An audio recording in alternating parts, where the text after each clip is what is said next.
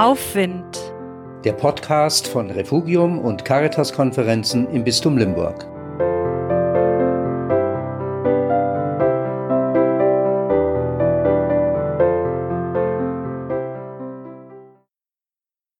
Müde.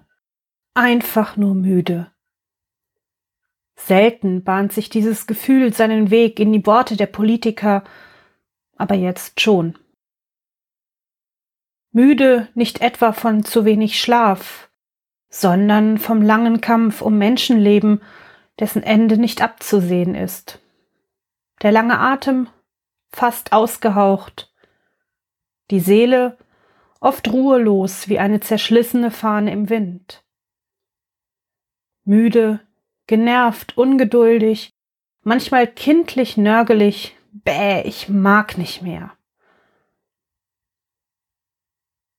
Liebe Mitmenschen versuchen es dann gern mit zwei Strategien.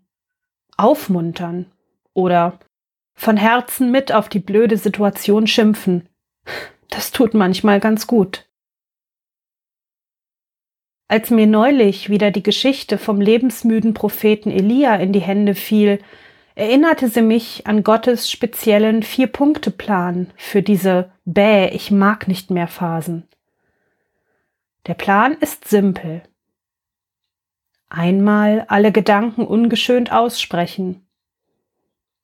Genug Schlaf an einem schattigen Ort, Körper und Seele Ruhe geben. Danach einfache Speisen zur Stärkung und fürsorgliche Freunde, die einen wieder auf die Beine bringen.